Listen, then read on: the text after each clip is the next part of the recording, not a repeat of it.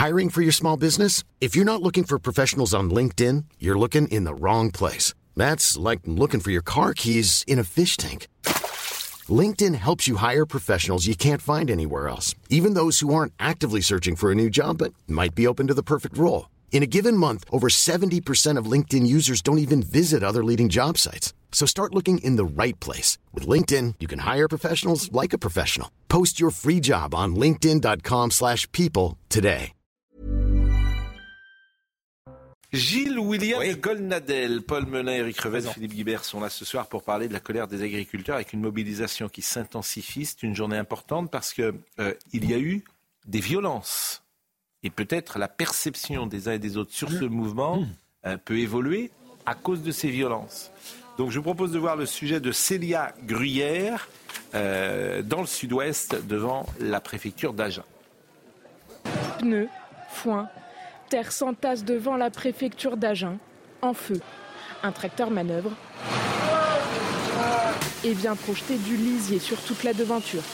Cet agriculteur ne décolère pas. On a demandé à monsieur le préfet euh, s'il préférait, s'il préférait que ces agriculteurs meurent ou si les grilles tombent. On tombe les grilles, les grilles c'est rien, c'est matériel. Eh, un agriculteur c'est un homme, c'est un mec qui travaille tous les jours, qui se lève pour nourrir le peuple, qui, a une famille. Et, et les gens, l'agriculteur doit être considéré. Et ce type d'action n'est pas isolé. Des agriculteurs ont lancé un ballot de paille et du foin partout sur les tables et le sol d'un McDonald's de d'Agen.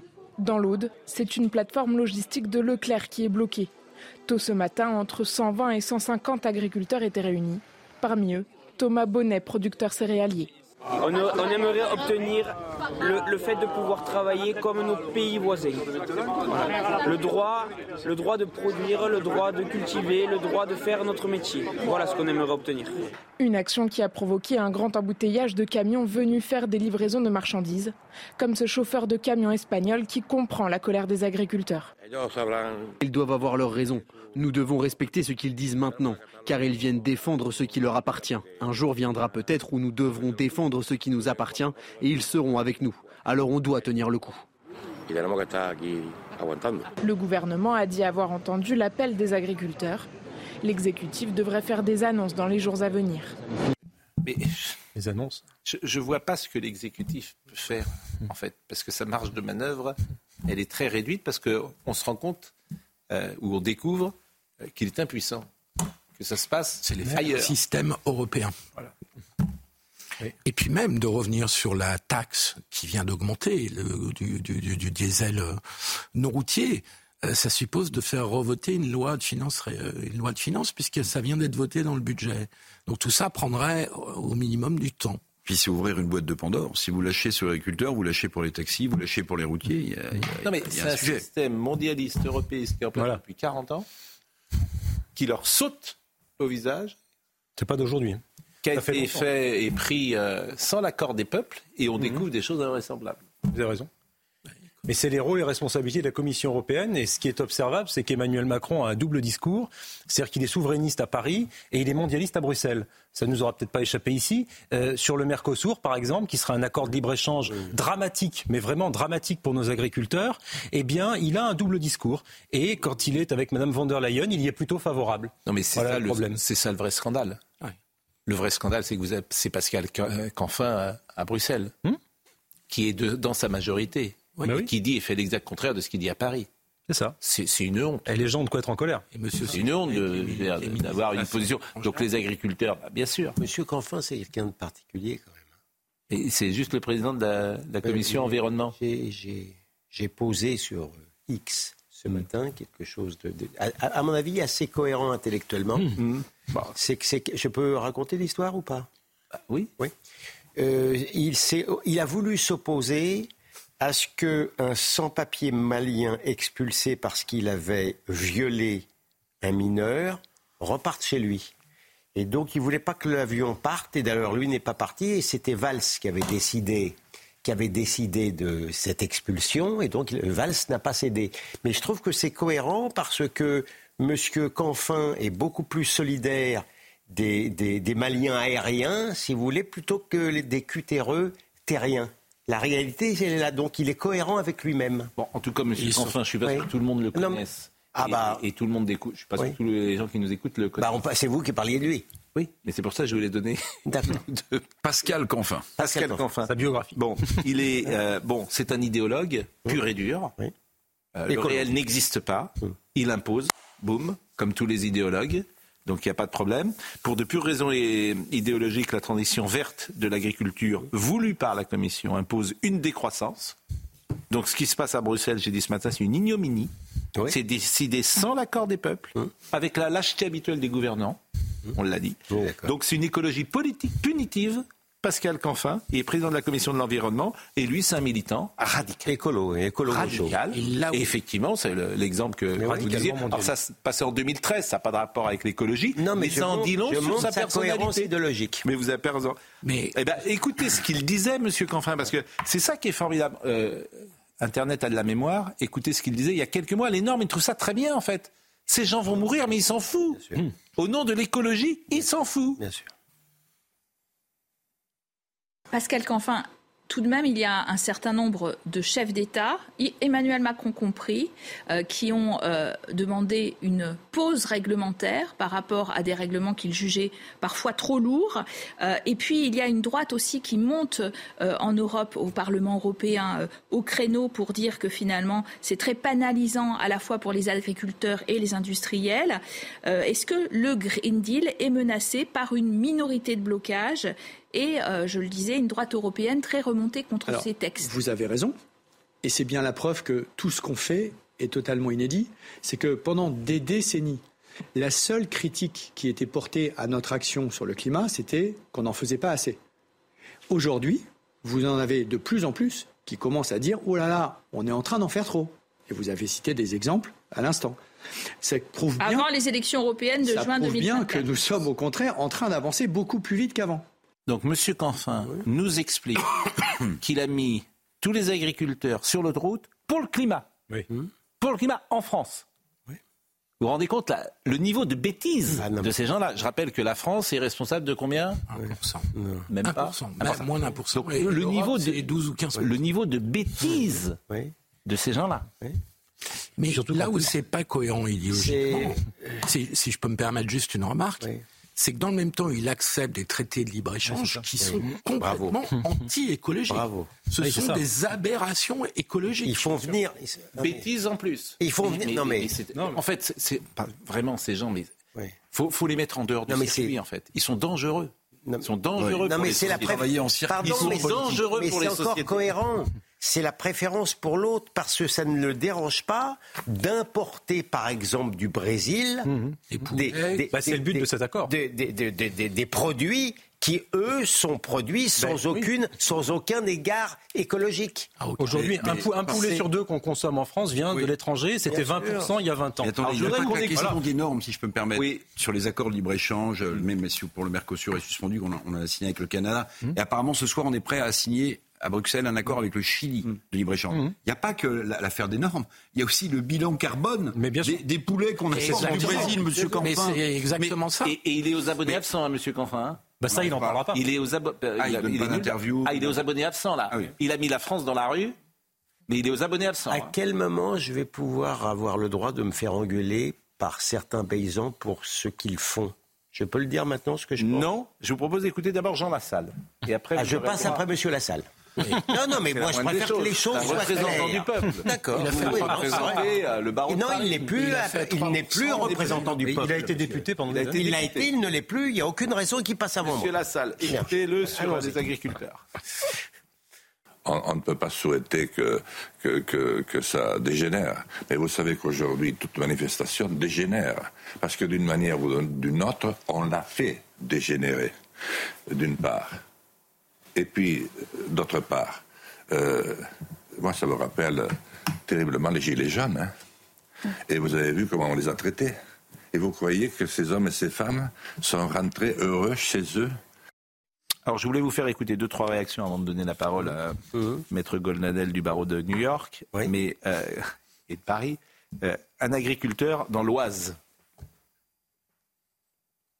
Avec mon frère, on a fait des études, euh, donc on est quand même, euh, on a un bac plus 3. euh, on, a, on est quand même aguerri à tout ce qui est informatique, euh, déclaration, etc. Et aujourd'hui, on est, euh, on est, euh, on est sonné, abasourdi par toutes les normes, les charges de, de travail, d'informatique qu'il faut sans cesse pratiquer euh, au quotidien. Sur notre déclaration euh, PAC, on s'est trompé euh, en traçant un, un trait sur une carte d'une dizaine de mètres.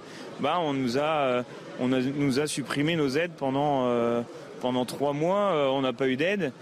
Donc c'est insupportable évidemment pour tous ces gens. Écoutez également le témoignage de ce père et cette fille et euh, ils sont euh, fliqués quotidiennement par des drones qui regardent euh, leur propriété et, et- et qui euh, leur euh, disent quoi faire, comment faire, qui- à quel moment semer, etc.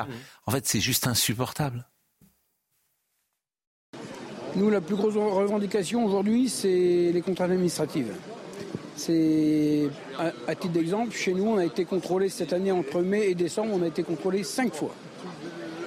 Dont, dont un cinquième contrôle qui s'est mal passé, enfin qui s'est mal terminé, puisqu'on s'est fait aligner, on va dire.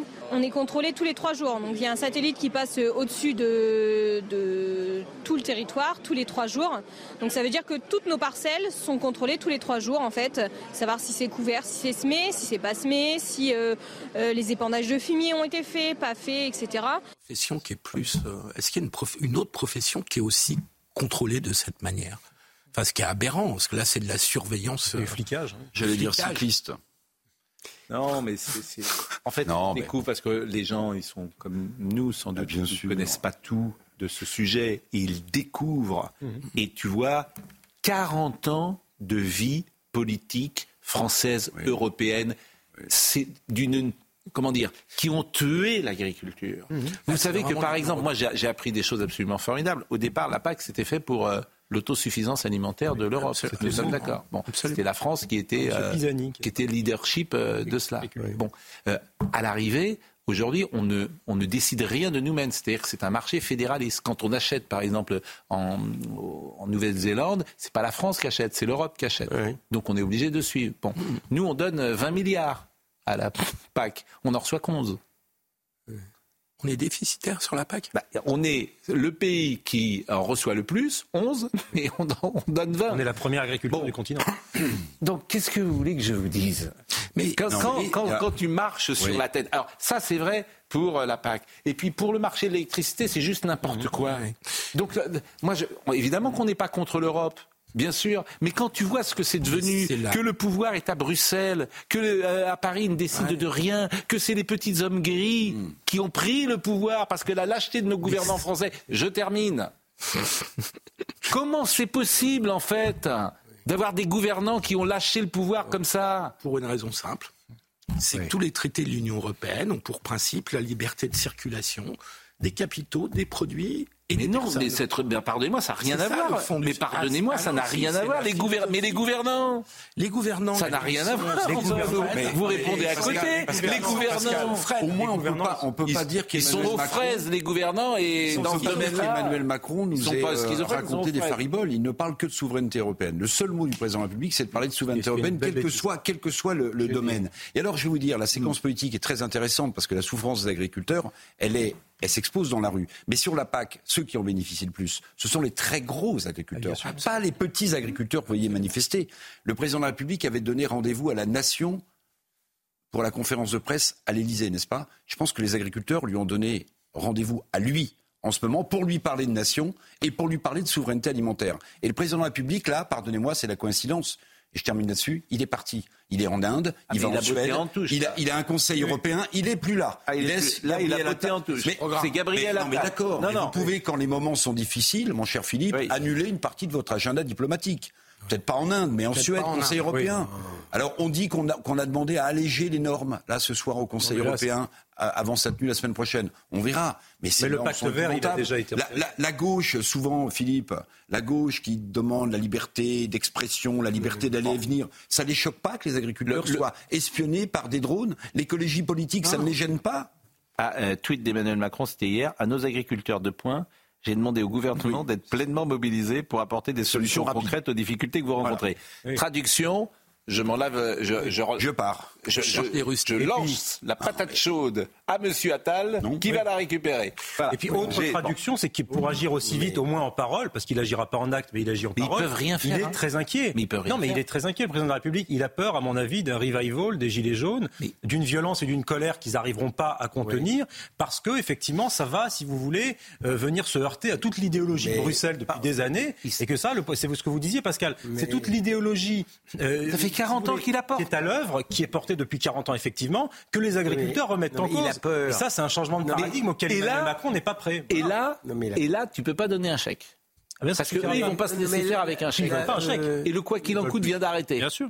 Donc en fait, c'est tout le système qui peut tomber. C'est ça. Mais En fait, ça s'appelle une révolution. Oui, alors. Possible. Les révolutions commencent souvent Possible. par des jacqueries et par la Possible, parce que là, il y a des gens qui disent bah, nous, on n'en veut pas en fait. On ne veut pas de Alors, si je peux me permettre. Parce qu'en fait, on va mourir. Bon.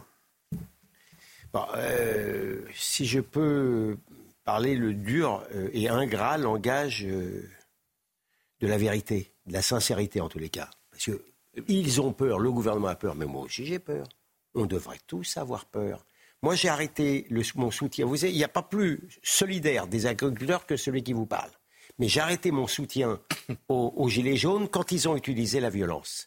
Pas uniquement parce que je suis un légaliste, parce que eux sont capables d'utiliser la violence. Je ne leur pardonne pas d'avoir brûlé le Parlement de Bretagne il y a, il y a des années de cela. Restons sur les agriculteurs. Rien, non mais c'est un exemple. Oui, mais c'est le premier jour. C'est un exemple. Je dis simplement que je dis à mes amis agriculteurs, n'utilisez pas la violence. Vous avez raison. Parce que les autres, ils sont aussi capables d'utiliser la violence. hein. Les autres. Les autres, euh, les insoumis par exemple, les amis raison. des insoumis, ils aiment bien utiliser la violence. hein. vous Les, avez raison. les écolos, euh, la, la désobéissance civile, ils aiment bien faire ça. Vous avez raison. Le Et ils problème, pensent, enfin, eux aussi pensent qu'ils Le ont raison. problème, Gilles Williams, c'est moi je suis d'accord avec vous, je soutiens pas la violence. Le vrai problème, c'est que le président de la République, et il a montré avec les Gilets jaunes, il a commencé à bouger quand il y a eu de la violence. Ce qui est un très mauvais signal. Mais on n'est pas responsable des erreurs est en train de de- dire politiquement quand on agit que quand les gens ils vont aller ficher en l'air l'arc de triomphe, c'est de dire écoutez, si vous vous mobilisez pacifiquement et que vous retournez vos panneaux, on fera rien du Mais tout. je sais bien. Mais il faut tout casser. Ce qui est terrible comme message Paul- pour les pacifistes et contre Paul, la violence. avec les petits hommes gris, ils ne comprennent rien au pays. Oui. Ils font n'importe quoi. Et tant que t'es pas dans la rue, tu ne les feras pas bouger. Donc on l'a vu Même quand c'est les passé de Ça n'a pas marché. hein. quand, oui, mais c'est autre chose, les retraites. Quand c'est passé de 90 à 80, etc., c'est qu'il avait décidé, le prix de l'essence qui montait, ils n'en avaient rien à faire. C'est les gens de Bercy, ça monte, ça monte, ça monte, ça monte, ils y vont, et voilà. Exactement. Et, il- ça- et c'est- c'est- et ce qui n'est pas normal, c'est que c'est aux politiques. Mais comme tu as supprimé le député maire, comme tu as supprimé. En fait, Il n'y a pas de relais. c'est toujours la même chose. C'est toujours la même chose. Et les le agriculteurs contournent la FNSEA d'ailleurs. Le C'est monde toujours rural, la même le interlocuteurs monde rural est, très mal représenté à l'Assemblée nationale. mais évidemment. Alors écoutons Marc Fesneau, parce que c'est intéressant ce qu'il a dit sur l'image, parce qu'il dit en creux, arrêtez de taper sur les agriculteurs dans le monde médiatique. Et c'est vrai que quand on t'explique à longueur de journée qu'il ne faut pas manger de viande, qu'il ne faut pas boire de vin, que euh, le climat, que la terre va mourir, etc., bah, ça crée une atmosphère autour des agriculteurs, des agriculteurs qui n'est pas agréable. Écoutons. On a besoin de réconcilier. Or, on est bien dans une situation où les agriculteurs le vivent en permanence comme une punition ou comme une mise en accusation. Il faut qu'on arrête dans les médias et à longueur de médias de dire du mal de l'agriculture et de montrer une agriculture qui n'est pas la réalité de l'agriculture française. L'agriculture française, elle est vertueuse, elle est performante, elle est de qualité. Elle est plutôt sur un modèle familial. Et donc oui, il y a besoin de transition. Vous m'avez toujours entendu dire qu'il y avait besoin de transition. Donc je ne me défausserai pas, et le gouvernement ne se défaussera pas des transitions. Mais regardez-les, regardons-les à l'aune- à l'aune de ce qu'est la souveraineté et de la capacité des agriculteurs à le faire. Sinon, on bloquera tout et on n'aura avancé ni sur un sujet ni sur l'autre. Vous voyez, ces, séquences, mots, hein. ces séquences sont parfois intéressantes quand même parce qu'on dit des choses qu'on ne dirait pas autrement. C'est-à-dire qu'il dit arrêtez dans les médias de culpabiliser les agriculteurs. Arrêtez de culpabiliser ceux qui mangent de la viande. oui, oui. Arrêtez Oui, oui, de oui, oui, culpabiliser. oui. Ben là-dessus, il a raison. Mais c'est pas que déculpabiliser les agriculteurs. On ment sur les choses. On exagère les choses sur le climat. Je, je suis formel là-dessus. On a menti sur les OGM. On a menti sur les algues vertes. On a menti sur le glyphosate. Bah, il y a un la vrai- réalité. il y a un vrai problème avec Non, mais je veux dire, il y a. il y a, euh, Il y a quand même quelques problèmes écologiques. Je ne dis Oui. pas. Non, personne ne peut. Je ne veux pas caricaturer ma propre pensée, mais je veux dire, il y a un discours. C'est l'apocalypse, euh, vous le savez bien. apocalyptique C'est n'est même pas insupportable. réel au plan scientifique. Mais bien sûr. un- les épandages de glyphosate, c'est quand même pas terrible. Écoutez, moi je vais prendre un exemple. Il y a 20 ans, euh, parce que parfois il faut, faut accepter l'idée qu'on ne sait pas. Le trou de la couche d'ozone. Vous vous souvenez voilà. Vous vous souvenez Ah oui, oui, Les les débats aérosols Bon, qui crevaient il s'est refermé. Oui, il s'est refermé. on ne sait même pas pourquoi. Oui. Si vous avez la raison, il faut nous le dire. Et c'était un Néanmoins, débat. il y a un réchauffement climatique qui est démontré et redémontré. il y a une contribution humaine à ce réchauffement Donc, climatique. qu'on ne sait pas quantifier véritablement. Oui, mais enfin, Qui est- on qui sait qu'elle est importante, Mais et même, elle enfin, est les- démontrée et redémontrée. Il faut, quand même Et même, enfin, les- ça. les intrants chimiques Après, et les je suis d'accord avec pesticides dans dans l'agriculture, En France, nous, on est à 1% Qu'est-ce de... qu'on a à voir avec, euh, avec cela en France Mais c'est un Bah, climat général. de qualité pour les consommateurs On va marquer un- Ça une pause, mais Monsieur Fesneau, c'est un climat général. Vous écoutez le service public, c'est l'apocalypse matin, Bien midi et soir qui est annoncé à cause du climat. Matin, midi et soir. Une émission sur France 5 que j'écoute régulièrement. Vous avez tous les gens les plus euh, euh, apocalyptiques que vous réunissez le soir pour expliquer que la Terre va, va mourir dans les 10 ans. Bon. On marque une pause et on revient. Bon, deux, trois petites choses. D'abord, il y a 82% des Français qui soutiennent les agriculteurs selon un sondage réalisé par Harris Interactive. C'est dire le fossé quand même qui existe entre nos concitoyens et l'espace médiatique qui se pince quand même un peu le nez, Ah oui. disait-on. Et puis ce soir, vous avez 89%. Ça, c'est intéressant. Moi, j'ai rarement vu dans un mouvement social euh, une approbation euh, de ce type. Ça en dit beaucoup, hein. vraiment ça en dit beaucoup. Écoutez les, agri- les agriculteurs, non, les automobilistes qui même étant coincés soutiennent. Ça me gêne, mais je comprends. Donc euh, voilà. Alors, je ne suis pas agriculteur, donc, mais euh, c'est normal qu'ils se battent pour, pour, ce- pour leur pain. Moi, je suis tout à fait pour. Et je les soutiens à 100%. C'est eux qui nous font bouffer, quoi. C'est malheureux ce qui arrive. Malheureux. France euh, pitoyable. Non, je comprends tout à fait leurs revendications. Euh, ils ont le droit de, de manifester leur colère et puis bah, on fait avec. hein. Écoutez, on est, on est informés, donc on se débrouille. Ils sont sous-payés, ils sont, c'est eux qui tiennent la France en. Oui, je comprends, on comprend. Et les clients aussi. Voilà, on est avec eux. Mais ce qu'on découvre, c'est ce système. Alors écoutez, euh, Monsieur Christian Converse, qui est secrétaire général de la coordination euh, paysanne, et qui parle de l'heure de vérité, parce que c'est intéressant. Parce que comme le gouvernement peut rien faire, pour raison qu'on a expliqué dans la première partie, il peut rien faire. Mondialiste, européiste depuis 40 ans, ça dépend pas de lui, c'est Bruxelles. Il peut rien faire, vous entendez bien? Il veut rien. Sauf donner un petit chèque. Ils vont donner un petit petit sou. Ils vont donner un petit chèque. Mais eux, ils veulent pas du chèque. Ils ont bien raison. Faut tout. En fait, faut mettre le système par terre. Sauf qu'il n'y a plus d'argent. hein. Il faut mettre le système par C'est pour terre. ça que le chèque sera le quoi qu'il en Monsieur Canfin, faut le, euh, le renvoyer. euh, si tu veux, j'allais dire à la maison mère, au terminus des prétentieux, mais faut le renvoyer, euh, à- si tu veux, à ses chères études. Et puis, faut interroger les Français, voilà, sur ce qu'ils veulent, et puis les écouter. Donc, écoutez, euh, Monsieur Converse, l'heure de vérité. De toute façon, on peut plus. Là, je vais vous dire, si vous êtes élu demain matin, vous le savez très bien, vous avez compris qu'on pouvait plus. Les circonstances économiques font que si on n'a pas une refondation de cette politique agricole, eh bien, de toute façon, on disparaîtra. C'est inéluctable. Euh, est-ce que la France, est-ce que l'Europe veulent déléguer son alimentation aux autres pays? C'est l'heure de vérité. L'heure de vérité, elle est maintenant. hein. Euh, elle est arrivée presque plus vite qu'on avait prévu. Euh, elle est là avant les élections européennes. Donc, le contexte prête à ce que les- l'ensemble des candidats hein, puissent s'exprimer clairement. Mais par contre, ce qu'ils vont dire, on, on- on- fera, on- fera en sorte que ça soit suivi. Parce que de toute façon, euh, on sera plus là sinon. Secrétaire général de la coordination rurale. Et écoutez un agriculteur, par exemple, avec le, glyphosate, parce que c'est toujours intéressant, on leur dit de pas utiliser le glyphosate. Personne ne peut dire si le glyphosate est euh, toxique ou pas. Pour la nature, si. Il y a des études qui sont contradictoires. En tout cas, il je peux pas dire ça. pour la biodiversité, Je pour les terres, sûr, il n'est pas cancéreux. On disait qu'il était cancérigène. En tout cas, pour la biodiversité, c'est sûr. Qui ont dit qu'il n'était pas cancérigène. Non, mais, mais c'est pas grave, ils ont Il y continué a un consensus scientifique pour dire une chose sur la santé. Je suis d'accord avec vous. On ne sait pas si c'est vraiment cancérigène. En tout cas, il y a un consensus scientifique et là tout le monde le dit pour dire que le glyphosate affecte la flore de façon très importante. C'est même son principe, c'est un herbicide. Donc de toute façon, ça c'est une évidence. Oui, mais ce qui est problématique aussi pour la nature et pour nos paysages. Euh, quand tu es agriculteur. Il y a d'autres Bon. méthodes. Alors, et- alors, justement, écoutez cet euh, agriculteur, parce que c'est très intéressant ce qu'il dit.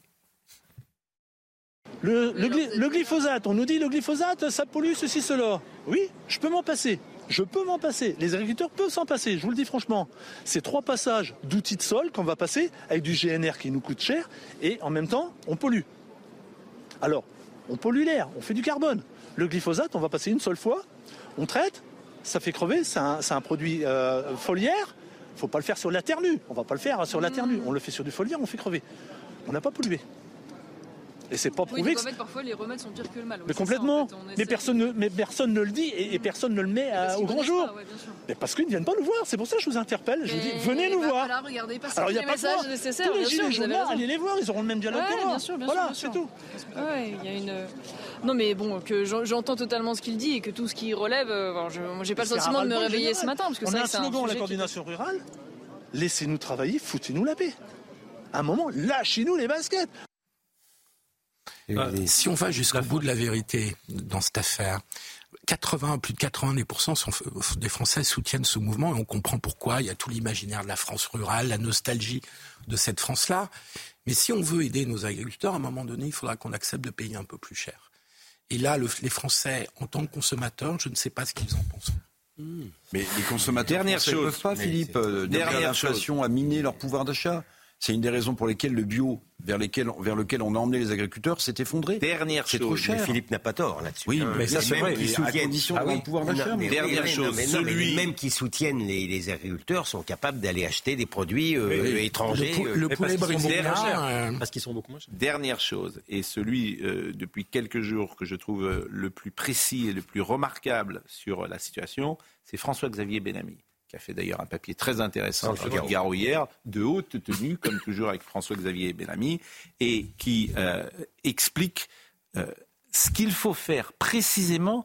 Et ces règles sont tellement de bon sens, que vous allez entendre là, que tu te dis, mais comment se fait-il que ce ne soit pas déjà appliqué? François-Xavier Bellamy. Il faut quelques principes simples. Premier principe, ne rien accepter d'importer qu'on s'interdit de produire. On n'a pas le droit de fixer des règles à nos agriculteurs et ensuite de faire venir sur nos marchés ce qu'ils ne peuvent plus faire eux-mêmes. Deuxième règle, ne jamais imposer en France une règle plus contraignante que celle qui prévaut dans les autres pays européens. Ici, on est tout près de la Belgique. Et pourtant, ce n'est pas les mêmes règles, alors que c'est le même marché. Ça ne peut pas continuer comme ça. Il faut que quand une règle européenne est votée, on n'en fasse pas plus à Paris et que le gouvernement s'oblige à ne pas surtransposer les règles européennes. Et quand on aura fait ça, on aura peut-être donné un peu de lisibilité, un peu de visibilité aux agriculteurs. C'est-à-dire qu'on ne le fait pas. Vous vous rendez compte la folie quand je parle souvent des petits hommes C'est l'idéologie européenne. Hein. Oui, ah oui l'idéologie. il a raison sur toute la ligne. Mais il a évidemment, mais c'est pas être de droite ou être de gauche de ce qu'il dit. C'est des solutions. C'est des principes de bon sens. Ah, raison. Et elles ne sont même, ces principes ne sont même pas appliqués. Euh, il attaque le gouvernement. Deuxième passage. Ce qu'il nous faut, c'est pas des annonces. Ce qu'il faut, c'est une prise de conscience. Ce que le gouvernement devrait faire, c'est d'abord commencer par regarder en face son propre bilan. Parce que c'est son bilan, la crise agricole aujourd'hui. On est aujourd'hui face aux macronistes qui se sont alliés avec les Verts, alliés avec la gauche, pour créer toujours plus de contraintes et toujours plus de normes. On ne sauvera pas l'environnement contre les agriculteurs. Ils sont ceux qui connaissent le mieux la nature et c'est avec eux qu'on arrivera à reconstruire. Et c'est la raison pour laquelle ce que le gouvernement a besoin de faire, c'est d'abord un acte de lucidité sur ce qu'il a fait jusqu'ici. Bon, je vous propose de conclure euh, ce chapitre et, d'entamer d'autres. Oui, mais. Autrement, vous n'aurez plus de temps pour les autres. Un mot. Pour rebondir sur ce qu'a dit M. Guibert, c'est totalement l'idéologie européenne, mais pour le tout, c'est la préférence pour l'autre. Vous, il y a politique nataliste, mmh. on, fait, on, fait venir 30 millions d'Afghans, comme ça on, a résolu. Euh, les produits brésiliens, ils sont pas aux normes, on les prend, hmm. mais on casse les, produits français. C'est la préférence pour l'autre. Ah. C'est ça l'idéologie européiste. Je suis désolé. Les mêmes qui refusent le protectionnisme économique ou écologique refusent la protection des frontières. Hmm. Et puis les drones qui surveillent les parcelles des agriculteurs pourraient surveiller aussi les frontières de Schengen. Ça éviterait, ça donnerait quelques billes à Frontex. Voilà, c'est fini. Autre sujet, Jean-Luc Mélenchon qui tacle Libération, figurez-vous. Un article publié dans Libération évoquait les divisions de la gauche lors des prochaines élections européennes. En réaction, le leader de la France insoumise a taclé le journal sur les réseaux sociaux. Et ça nous permet d'ouvrir le chapitre euh, politique. Jean-Luc Mélenchon a dit à garder en archive. Libération se réjouit de la division de la gauche pour des raisons politiciennes au moment où le RN est annoncé à 30%. Hier, Libé donnait la parole à un anonyme qui parlait de me buter avant à, un autre affirmant qu'il n'y a pas de juifs dans les dirigeants LFI. On se pince, c'est donc devenu ça, Libération. La ligne éditoriale anti-LFI de ce journal est suffocante. C'est- c'est- On l'avait pas entendu depuis quelques jours, hein, Jean-Luc Mélenchon, et je voulais ouvrir euh, Mais la il part. parle des vrais sujets, Mélenchon. Mais ceci dit, il y a un petit virage dans les médias de gauche, je ne sais pas si vous avez Oui. remarqué. Oui, non mais Petit virage Anti- anti-Mélenchon. Mais voilà. C'est vrai. je le dis depuis 15 jours, l'espace médiatique a choisi son candidat, Raphaël Glucksmann. C'est leur nouveau dieu. Raphaël Glucksmann, sur France Inter, sur le service public, sur Libération. Ils en feront des Voilà. tonnes. Oui, oui. Notamment pour battre M. Mélenchon. Oui. Alors, alors, Oui. que, alors que monsieur. Ils en feront des Non, alors, tonnes. non, mais- C'est vraiment le, c'est Boboland. Sans vouloir. Les jeunes. D'accord, mais- c'est- alors vraiment, c'est, c'est leur Alors, candidat. sans vouloir défendre monsieur Mélenchon. Non, ça serait étonnant de ta il- part. non, mais j'essaie. Il- Il a tellement été gâté par Libération. Il a, quand vous avez été aimé pendant des années et que tout d'un coup, eh bien, votre amant euh, euh, vous délaisse très vaguement, mais cela étant, je ne trouve pas, pardon de le dire, que Ravel Glucksmann se soit tellement distancé de certaines positions de M. Mélenchon. Si, ah, si, Quand même. Par, par exemple, Si, si, bah, si. par Sur le conflit israélo-palestinien, par bah, exemple. oh oui, enfin, il y a pas, y a- je, pas, je ne l'ai pas vu non plus monter tellement au drapeau, si j'ose dire, pour défendre Israël. Hein. J'ai pas vu ça. Je l'ai pas. Alors, on n'a pas vu le même film. Hein. Ah, Sincèrement. Il n'a pas a parlé de résistance Alors, en je, parlant oui, du non, Hamas. ah oui, non, il y a, il y a une, je reconnais qu'il y a une hiérarchie dans l'horreur, mais je veux dire, il n'y a pas un contraste euh, Ah, qui si. me paraît. Il y a une différence de nature hein, entre dans, dans ce Mé- dit. Mélenchon s'est tellement radicalisé qu'effectivement, Voilà. il se met une partie de la presse bien pensante à dos, c'est un peu logique. Il est allé trop loin dans son Le islamophobie. feuilleton Oudéa Castera, tous les jours un Ah, épisode. ah, Euh, je vais vous, vous faire écouter cet échange entre Pierre Ouzalias, qui est euh, un sénateur, je pense, de, euh, du Parti communiste français, et euh, Madame Amélie Oudéa Castera, c'était au Sénat. des établissements subventionnés par l'État organisent un séparatisme social et scolaire. Madame la ministre, il faut mettre fin à toutes ces dérives. On ne peut accepter que deux jeunesses vivent dans des mondes qui s'ignorent. L'école doit être le cœur du projet républicain. Depuis quelques jours, j'entends parler de ce séparatisme scolaire au profit de l'école privée. Je le redis, n'opposons pas l'école publique et l'école privée, qui concourent ensemble au service public de l'enseignement. En parlant pour le privé de séparatisme scolaire, vous stigmatisez les choix de millions de parents. Je suis très claire, la République ne tolère aucun séparatisme, encore moins s'agissant de l'école, encore moins s'agissant de ses enfants. Les règles qui s'appliquent aux établissements privés sont celles de la République et je serai intransigeante sur le respect de la laïcité comme sur le respect de la liberté de l'enseignement. Ne faisons pas de procès d'intention. Jugez-moi sur mon action de ministre. Jugez-moi sur mon ambition pour l'école publique. Jugez-nous sur nos résultats au service de l'égalité des chances et de la réussite de toutes les écoles et de tous les enfants de ce pays. Je vous remercie. Oui, justement. Jugeons-la vraiment sur le résultat, jugeons-la sur le classement PISA, jugeons-la sur l'apprentissage du français et des mathématiques. Oui, mais enfin, ça fait 7 ans qu'ils sont au pouvoir. D'accord, mais euh, oui, mais en ce qui concerne, en ce qui concerne, elle n'est pas totalement responsable de la situation. Je vous dis simplement, si on avait dit le quart de la moitié, si on avait fait le procès des enfants, des enquêtes, etc. Sur, sur son prédécesseur, euh, ou le prédécesseur du prédécesseur, comme il s'appelle M. Ndiaye. Mais vous, vous imaginez, vous imaginez ce qu'on aurait dit sur, euh, sur, sur, sur les raisons de cette Non, critique. oui, oui. Moi, pardon, je dis pas qu'elle est, je dis pas qu'elle est d'une finesse exceptionnelle, mais je ressens vraiment. Non, non, non, non, je parle au premier vous- degré. Là où vous avez raison. Elle m'inspire de la compassion, cette dame-là. Là où vous avez raison, c'est que c'est deux poids, deux mesures. C'est incroyable. On, on lâche les chiens sur sûr, Madame mais Oudéa c'est- bien Castera et on épargne Monsieur Ndiaye. Évidemment. Ça, c'est vrai. Bien sûr. Ça, c'est mais- incontestable. bien sûr. Mais, en même temps, elle a son- elle s'est sans doute mal justifiée. Ah oui, elle a menti. Au départ. Enfin, on en fait Elle a beaucoup. très mal Au parlé. départ, On en fait beaucoup, c'est- vrai, l'école Parce qu'elle a évidemment raison. Elle a évidemment raison de dire qu'il ne faut pas opposer le public et le privé et qu'ils concourent tous les deux à l'éducation nationale. Mais elle a commencé par opposer le public et le privé. Son mensonge, Ouais, mais- c'est mais une opposition ah oui, où elle non, mais critique le public. Que vous considériez qu'elle soit sélectionnée pour les maladresses olympiques dans la euh, section France, je suis d'accord. Mais pardon, ce que je ne comprends pas, vous nommez un ministre aussi important qu'elle avec un, portefeuille très élargi. Vous savez deux choses, que les médias vont se ruer sur Rachid Alati et sur Madame Oudéa Castera. Et vous ne préparez rien en amont. Si tout était préparé. Ah bah alors, alors, alors si tout était préparé, mon cher Pascal, et c'est elle euh, qui, a... mangé la feuille de match. Non, mais c'est-à-dire ah. qu'il y avait des réponses qui étaient préparées et elle a dit autre chose. Ah oui, c'est ça. Ah bah alors Donc là c'est plus de la alors c'est maladresse c'est une forme de Madame supériorité dont elle, a, elle a, elle a comme tout à chacun des défauts d'abord c'est pas une politique ah elle parle comme euh, elle était chez Danone ou euh. Ah Fédération française de tennis. Voilà donc ça c'est la première chose. La deuxième chose elle n'est pas la seule comme ça elle n'écoute personne. Elle n'écoute hmm. personne. Et elle n'est pas habituée à écouter des gens.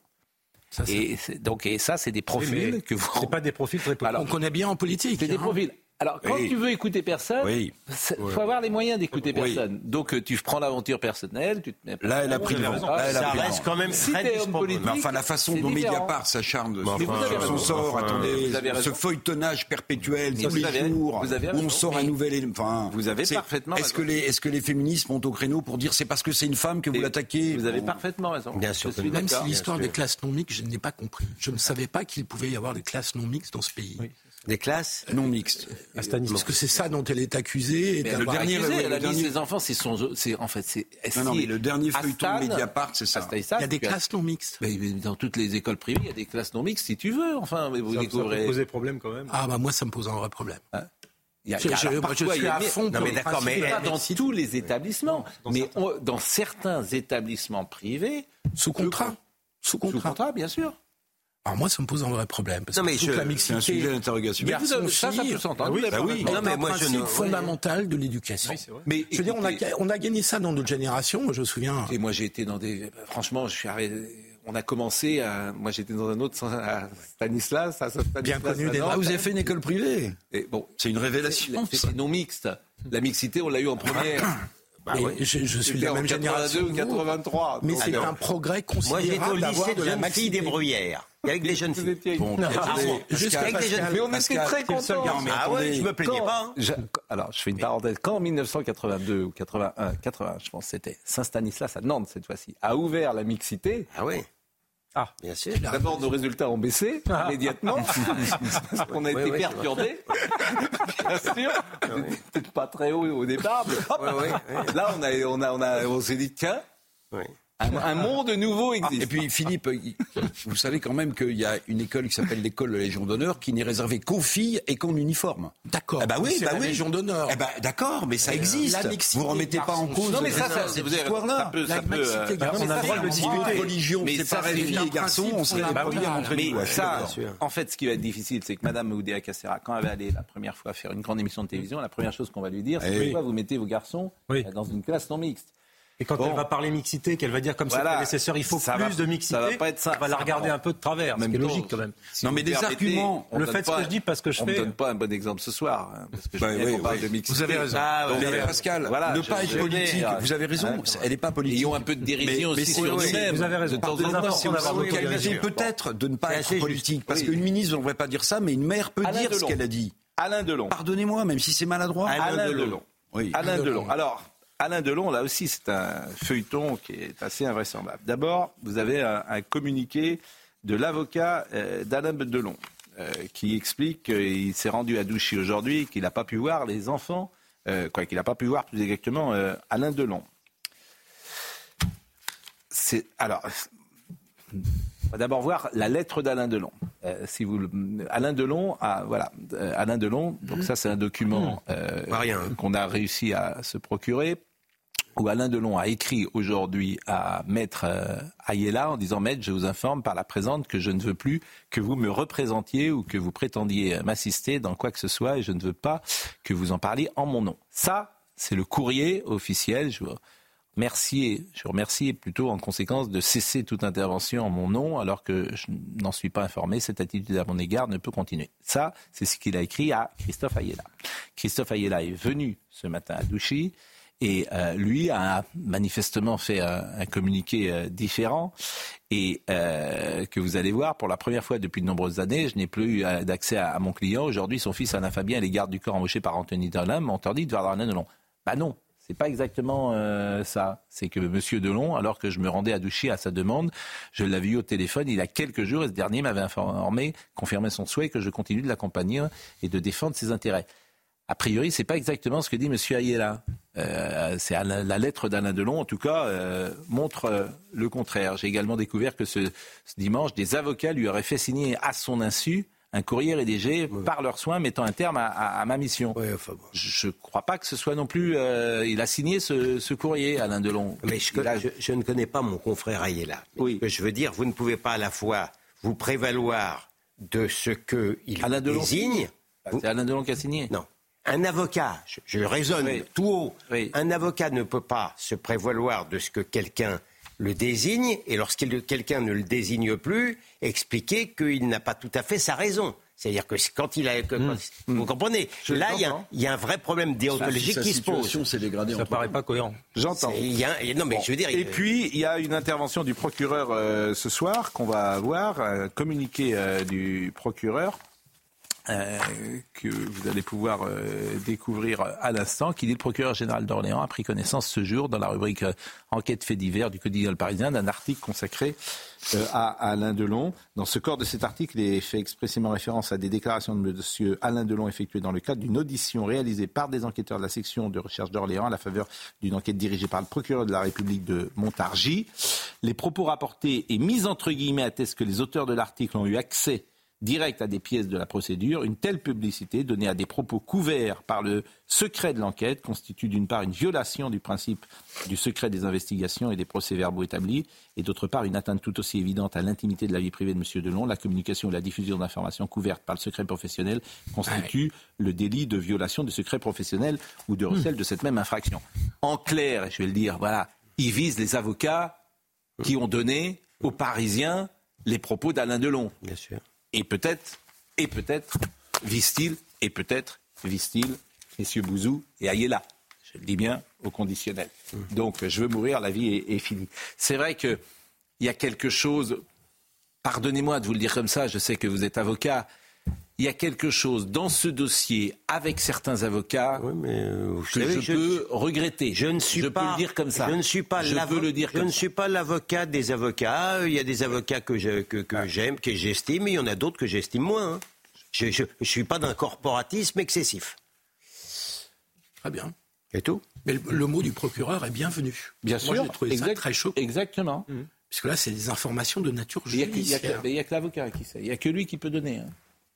Ouais, ouais, vous avez raison. Et qu'effectivement, c'est l'avocat gendarmes, qui hein. pense qu'il a intérêt à donner. Donc ça ne peut pas être la- ça peut pas venir du côté d'Anthony Delon. Quelle tristesse infinie, quand même. Oui, c'est pas son Quelle tristesse infinie. Attendez, au-delà des arguties Ah, judiciaires. ah, je n'aime pas voir cette affaire. terrible, l'icône, la légende. Je déteste cette Mais quelle tristesse. Je crois que le public d'Alain Delon préférait voir une autre image que cette bataille Ah, judiciaire. c'est d'une tristesse. Bon, pour lui d'abord, bien sûr. Est-ce que vous connaissez Julian Jackson? De oui, oui, oui, oui, oui, Alors oui. Julian Jackson, évidemment. Il Ben oui, c'est un historien. Grand un historien. Le Rassemblement national était pétiniste. Donc il, a, Oui. il a tapis rouge à France Inter. Il a Oui. le droit de le dire. Oui, Formidable. oui, Ils vont- Il a dit ça. Ah, on va l'écouter. oui. Écoutez bien. Écoutez, monsieur euh, Jackson. Parce que c'est un, c'est un grand biographe de De Gaulle. Écoutez bien. Monsieur Jackson. C'est un moment extrêmement important pour les victimes. Euh, déjà, Et là, c'est Yannick Adeno pour un autre sujet Oui. euh, dont on parlera tout à l'heure, qui est l'homicide routier. Vous savez que le fils de Yannick Adeno est décédé euh, dans un accident euh, dramatique. Mais je voulais vous faire écouter Monsieur Jackson. Allons-y. Emmanuel Macron avait recadré il y a quelques Oui, mois Elisabeth oui, oui, Borne qui parle, disait euh, que le Rassemblement na- national était l'héritier des idées de, de- de Pétain. Emmanuel Macron avait alors déclaré qu'il fallait décrédibiliser le RN par le fond et les incohérences et non par des arguments moraux ou historiques. oui. Vous, vous prenez le parti d'Elisabeth Borne. Je pense que tous les deux ont raison, en fait. C'est-à-dire que je, je pense que le président a tout à fait raison. Il ne faut pas parler que de ces questions. Il faut quand même combattre, euh, si on est contre ce, ce parti, il faut le combattre par ses idées économiques, etc. Ben, donc il ne faut pas ignorer euh, ce que le parti ferait. Mais à mon avis, il ne faut pas quand même faire euh, oublier à quel point l'histoire, les gènes de ce mouvement sont ancrés dans cette période. Alors, c'est très troublant parce qu'il Les parle comme euh, Karl Lagerfeld. J'ai l'impression d'entendre euh, la voix de peux- bon. C'est un peu plus Mais anglo-saxon. Moi, j'entends ce qu'il dit, pourquoi pas. Mais alors, euh, le- à chaque fois qu'on reçoit un leader du Parti communiste, il faut lui dire qu'il a soutenu Les gènes sont staliniens. Que Alors, les gènes sont c'est pire staliniens. que ça parce que c'est pire que ça parce que comme exemple, comme exemple pour euh, pour la satisfaction du plateau de France Inter, il prend le journal confidentiel qui existait présent. Parce que présent, il nous dit, je ne sais pas, peut-être vrai, avait été créé par des pétainistes. Alors tout le monde est content.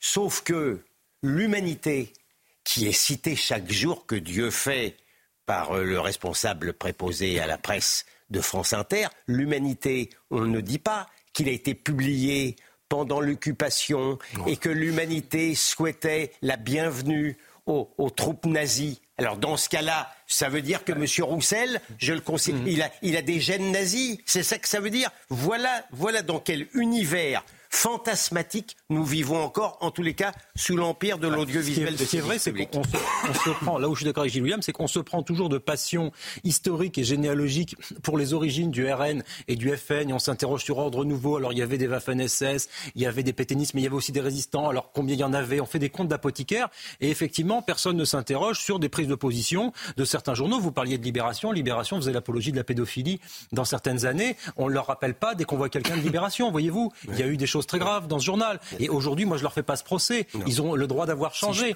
Eh bien, c'est un peu pareil pour le Rassemblement national. Ça a évolué. On peut pas faire à Marine Le Pen, bien qu'on puisse lui faire beaucoup de, de, de, pro- de procès intellectuels, on peut pas lui faire le procès d'être pétainiste aujourd'hui. Ça n'a aucun sens. Monsieur Jackson est un grand biographe et je trouve que les historiens devraient plutôt parler de leur euh, spécialité. La biographie de De Gaulle par Monsieur Jackson est remarquable, c'est la biographie de référence. je trouve dommage qu'il entre sur le terrain politique. C'est d'autant plus vrai. Sauf qu'en disant ça, c'est un passeport pour France Inter, Bien c'est sûr, un passeport il- pour bien France sûr. Télévisions et c'est un Bien passeport sûr. pour l'espace médiatique. Il C'est justifie pour sa ça présence. qu'il le dit. Il justifie sa présence. Ah oui, parce que euh, mais enfin, parce que- mais Franck euh, Ferrand mais- est invité nulle part. Non, mais très sincèrement, il a est raison. plus invité à. euh, je veux dire, c'est- les gens qui ne sont pas dans la doxa sont éliminés. Faut payer son écho. Parce que et donc, vous a croyez qu'il a raison. payé Euh, Jackson, par- dans la démonstration que Jackson fait, justement, par exemple, du procès Pétain, elle est remarquable. Oui, c'est ça. De nuances. En allant chercher Raymond Aron sur, des, sur, sur un sujet où, justement, Raymond Aron disait que, par exemple, Pétain n'était pas coupable de l'armistice, il était coupable en 42. C'était très nuancé. Et puis tout d'un coup, on parle de l'actualité et là, Jackson déraille complètement. Donc, il a payé son écho. C'est très triste, franchement. Bon, il faut lire ses livres alors. euh, Oui. euh, et peut-être. Mais Ces oui. livres sont plus intéressants de que cette déclaration. Laisser de côté ses interviews. Bien sûr. Euh, je vais vous donner peut-être euh, les dernières, euh, les derniers chapitres de cette émission. Je voulais, il nous reste combien de temps? Il nous reste trois minutes. Peut-être on peut euh, évoquer l'IVG euh, dans la Constitution. Voilà un sujet. Monsieur Larcher a pris euh, la parole là-dessus. L'IVG bientôt inscrit dans la Constitution. Alors ça, c'est un sujet piégeux parce que si vous dites, au fond, ça pas de, c'est pas forcément euh, important ou décisif que l'IVG soit dans la Constitution on vous classe quasiment comme un anti-IVG. Alors, Monsieur Larcher, il n'est pas anti-IVG. Je pense que l'IVG n'est pas menacé en France. Alors, on me dit, oui, mais ça peut le devenir. Regardez ce qui se passe aux États-Unis. Ben oui, mais on n'est pas les États-Unis. Donc, je trouve que, euh, d'abord, c'est un débat. Il y, a, il y a bien d'autres choses en France qui me paraissent infiniment plus importantes que de mettre l'IVG dans la Constitution. Mais en disant cela, moi, je ne veux pas apparaître comme quelqu'un qui euh, vous avez le pourrait droit. imaginer remettre Mais en cause l'IVG en France, vous voyez Vous avez bien résumé l'absurdité du débat. C'est-à-dire qu'en fait, on nous, on nous prive de débat parce qu'on nous sûr. dit si vous êtes contre Oui, la constitutionnalisation, euh, vous êtes anti On n'en a rien à Comme faire. sur une myriade Bah, de très sujets. sincèrement, je- oui, mais c'est quand ça même me- pénible Alors, parce que franchement, ça ne me fait pas peur de dire que c'est une fantaisie du président de la République qui préfère parler de ça plutôt que de faire un référendum constitutionnel, et que d'autre part, on a le droit d'être pour l'IVG. La loi Veil était une loi d'équilibre, mais mettre la 14e semaine, 14e semaine de l'avortement, même les médecins favorables à l'avortement disent qu'il faut broyer le- le- le- les os du cerveau. C'est pas terrible, pardon. C'est difficile, Eric, d'en placer une quand j'ai le Non, non, mais non.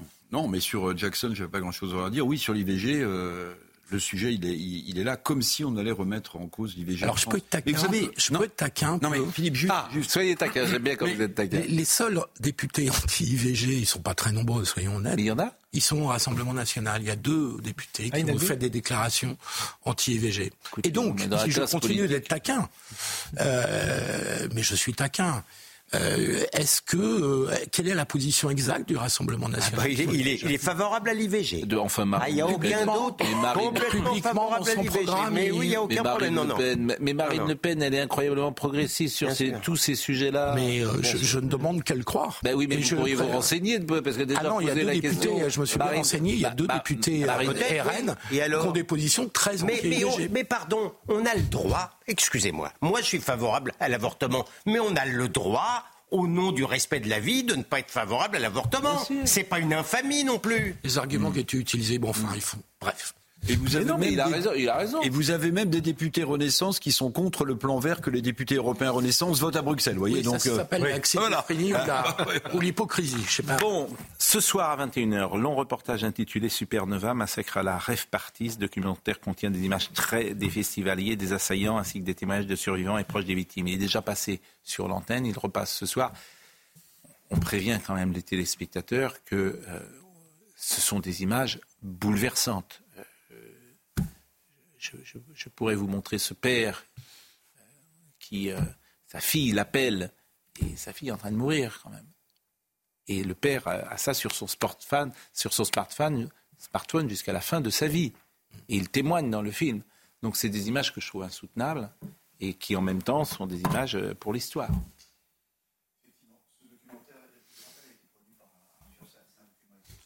Absolument très fort, vous avez raison de le, de le dire.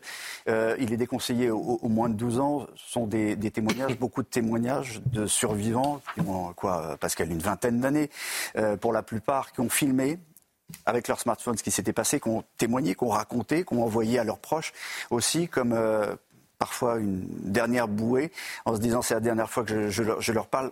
Donc c'est vraiment, c'est vraiment très fort. Effectivement, ce documentaire, on l'a déjà diffusé. On a beaucoup de, courriers, beaucoup de messages pour dire on n'a pas pu le voir, est-ce qu'on peut le revoir? Il n'y avait pas de replay. Ce soir, vous allez pouvoir le voir. Puis ensuite, euh, on ouvrira le, débat. J. Va, rester euh, avec nous, mais il ne sera pas le seul au- autour de, de la table. On va parler de l'antisémitisme en France, parce que ça a été une déflagration. Et demain, vous aurez les chiffres de l'antisémitisme qui vont être publiés. Ça sera très intéressant de les, les regarder. On parlera aussi de ce qui va se passer le 7 février, enfin un hommage pour les 41 franco-israéliens qui ont été tués. Il n'y a pas de- d'identité, il n'y a pas de liste. Ce soir, on a fait une liste. Elle est incomplète, évidemment. Vous allez découvrir euh, une vingtaine de, de noms et de visages. Ça a été un travail important. Vous le découvrirez tout à l'heure après ce documentaire exceptionnel, encore une fois, qui va durer 52 minutes. On se retrouve après. Merci Olivier pour votre engagement et merci évidemment pour votre témoignage et combien vous êtes euh, peu- touché comme nous tous, comme Gilles William, par euh, ce qui se passe évidemment euh, en Israël. Je voulais remercier euh, ce soir euh, Tanguy Laurent qui était à la réalisation, euh, Tan- Tanguy et Laurent Capra. David Tonnelier était à la vision, Rodrigue Le Prado était au son. Merci à Benjamin No, à Lucas Busutil et à Florian Doré. Toutes ces émissions sont à retrouver sur cnews.fr. Demain matin, ce sera Romain Desarbres. Après, il y aura le débat, mais Julien Pasquet sera là ce soir à partir de 22h30 et euh, nous, on se retrouve demain matin à la fois sur Europe 1, parce que je ne le dis pas tout le temps, on est sur Europe 1 désormais entre 9h et 9h30, l'heure des pros, et puis évidemment sur CNews. À demain.